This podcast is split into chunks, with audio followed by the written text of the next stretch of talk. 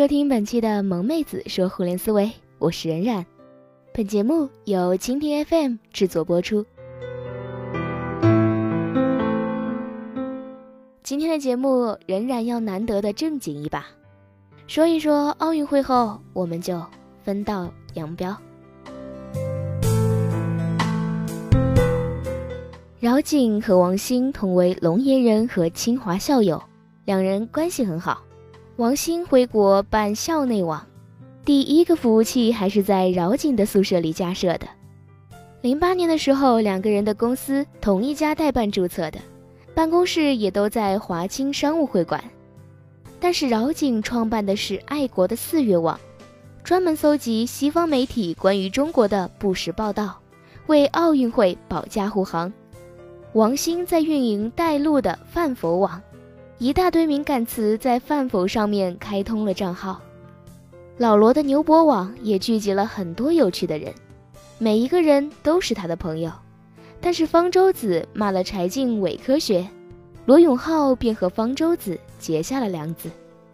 谷歌还可以正常用，奥运会期间，甚至 Facebook 和 Twitter 也是可以直接访问的。那一年有 A 站，还没有 B 站。魔兽世界八发动圣战，爆了东方神起八。有淘宝没天猫，买书上当当。京东上的笔记本电脑真便宜。没有微信，有飞信，大家都是 M Zone 人。没有微博，有校内学生和白领起早贪黑偷菜。天涯、豆瓣、猫扑、西四胡同。那一年，百度的股价只有二十美元，腾讯股价四十多港币。金融危机之后，阿里巴巴跌的只剩四块多港币。但是有游戏业务的搜狐和网易反而逆势高涨，盛大也还在第一梯队。腾讯炒完了跑跑卡丁车，炒劲舞团，还是王小波外甥姚勇帮忙炒的。雷军从金山辞职去做天使投资人，富盛被周鸿祎赶出三六零，微软发布了 Windows 七。乔布斯从信封里面抽出来的 MacBook Air 震惊了世界，但是 iPhone 还很小众。在中国即将大卖的是诺基亚的高低搭配 N97 和5800。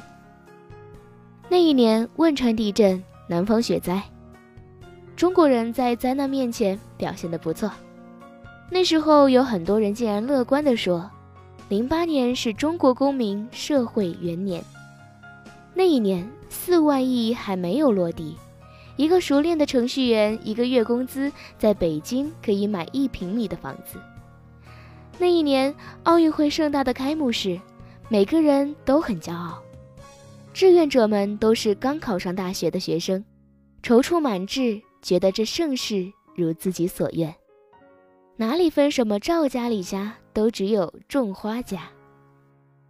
然而，又到了一届奥运会开幕式的时候，回过头再去看，发现恍若隔世。这个互联网还有参与建设互联网的我们，已经走出去了这么远。但是，最好看的开幕式还是零八年。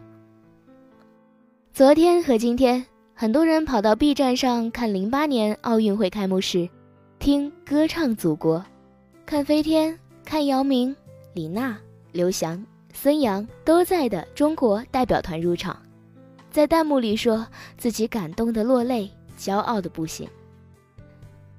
昨天我们老道消息写文章，对实习生说：“让你骄傲的不是 Uber，是青春。”今天也可以说，让你骄傲的其实不是北京奥运会，是你的青春。那时候我们真的是睁开眼看世界的时候，一届奥运会。一根网线，什么都新鲜的不行。在那之后，网民数量从不到三亿增长到八亿，移动互联网从无到有，从事互联网行业的人数可能加了一个零。但是零八年之后，有的人觉得世界在上升，有的人觉得世界在下沉，我们的共同记忆越来越少。对同一个事物的看法竟然逐渐拉大了起来。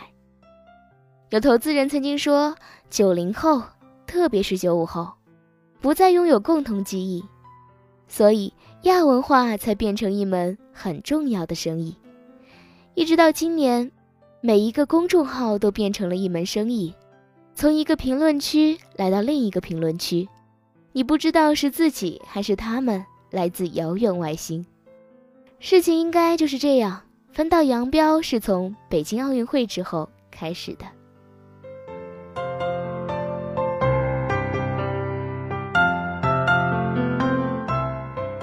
好了，本期的节目就到这里了，感谢您的收听。本期节目文章来自不上班旗下的老道消息公众号，感谢您收听我们的节目，下期节目再见吧。